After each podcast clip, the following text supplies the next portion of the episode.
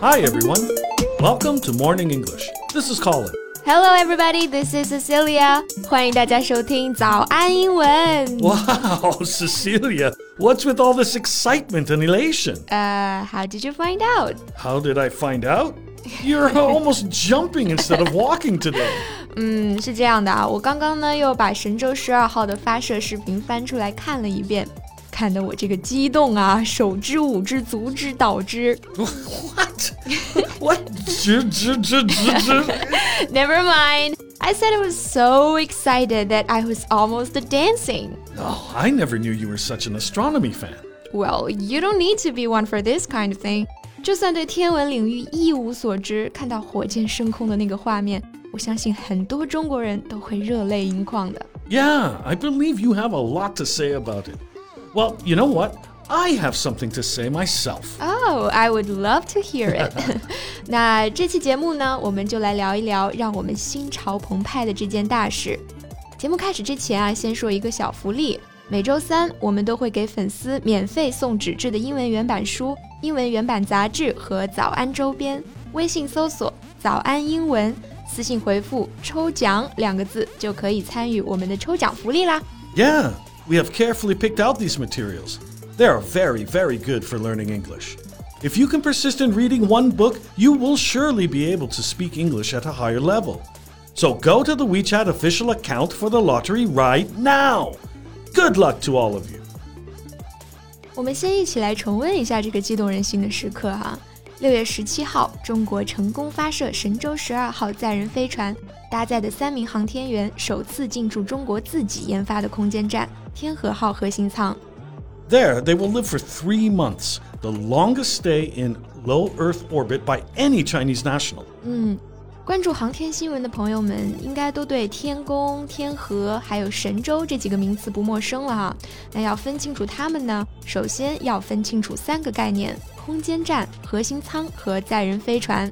Okay, let's start from the biggest one. A space station is a place built for astronauts to live and work in, which is sent into space and then keeps going around the Earth. 大家在这些太空题材的电影里面看到的，主角们呢在外太空生活工作的类似于基地的这样一个地方呢，就叫做 space station 空间站了。那接下来说核心舱， 核心舱它的英文是 module。 Yeah, a module is a unit of a spacecraft that can function independently of the main part. 嗯，简单来说呢，核心舱是空间站的一部分。那如果把空间站想象成一组太空积木，核心舱就是需要第一块到位的积木。 Well, that's an interesting metaphor. 很形象，是不是？All right, next，载人飞船就包括上个月发射的神舟十二号哈， 我们叫做 manned spaceship。spaceship 对应的就是飞船，很好理解哈。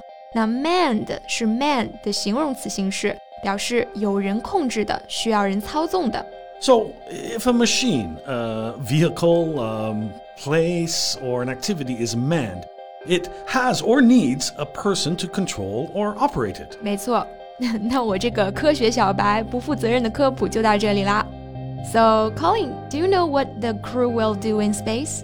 Yeah, well, the primary objective for the team on the mission is to bring the Tianhe module into service.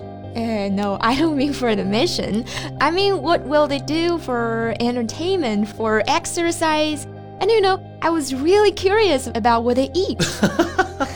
of course you were. What was I thinking? For you, the most important thing on Earth, and now beyond the Earth, is food. 不是，你知道吗？这个宇航员在太空的伙食啊，各种菜品有一百二十多种，一周都不带重样的。你看啊，有鱼香肉丝、宫保鸡丁、椒麻鹅、黑椒牛柳、香辣羊肉、红糖糍粑。 okay, okay, okay. Cut it off. Uh, that aircraft must look like paradise to you now, yeah? but as an old man, all I care about is whether it will have Leg room. Leg room. Oh, come on, Colin. 偌大的天和号核心舱还能没有你伸腿的空间啊？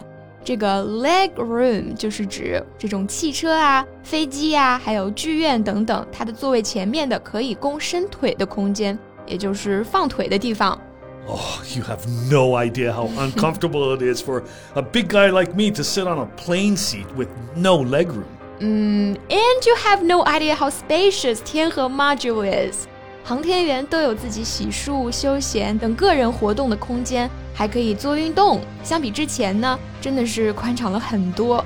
那 spacious 就是 space 空间这个名词的形容词形式啊，它就表示宽敞的、广阔的。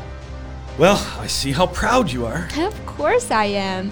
Barred by US law from working with NASA and by extension of the ISS, China has spent the past decade developing technologies to build its own space station, and now it's finally there. It represents a quantum leap in Chinese spaceflight history. It is. A quantum leap is a sudden, great, and important change, improvement, or development. 也就是重大突破或者说飞跃的意思啊。And you were saying you were touched in a certain way. How? Well, um, what do you know about the astronauts? 嗯，我知道他们都是经历了重重选拔，经验丰富，身体和心理素质都是万里挑一的优秀航天员。You see, you don't pay much attention to their ages, but I do.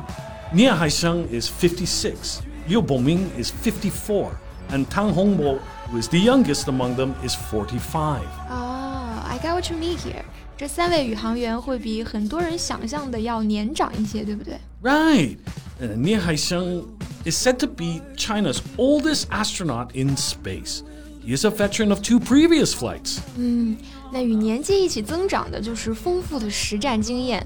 所以说呢，由他担此重任啊，他可以说是当之无愧。那我们形容经验丰富的人，或者通俗点说的老手，就用 veteran。那注意这个单词的重音呢，要放在第一个音节，不是 veteran，而是 veteran。 The veteran astronaut has uh, been seen by his team as a symbol of well, stability and a teacher figure who constantly challenges others with tough questions. As for Liu Boming, he actually participated in China's first ever spacewalk. 哇，他曾经和这个队友配合，实现了中国历史上的第一次太空漫步。那 spacewalk 太空行走， 也就是指宇航员在宇宙飞船外面的活动。嗯，不知道大家是否还记得啊？十三年前他在神七出舱的时候，其实是遇到了险情的。Yeah. He famously used a crowbar to pry open the hatch after it refused to open. 嗯，当时舱门打不开，他最后呢是用一根撬棍撬开了舱门啊。也是因为他有勇有谋的这个特质呢，大家都叫他小诸葛。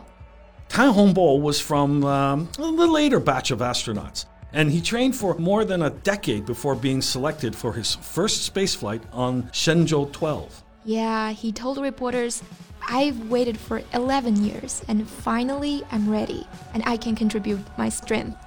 That's the spirit. I like that they chose these men because I like the idea that even if you're over 40, 50, maybe even 60, your life is still full of possibility. 嗯，我们仍然有足够的力量去实现这些可能啊。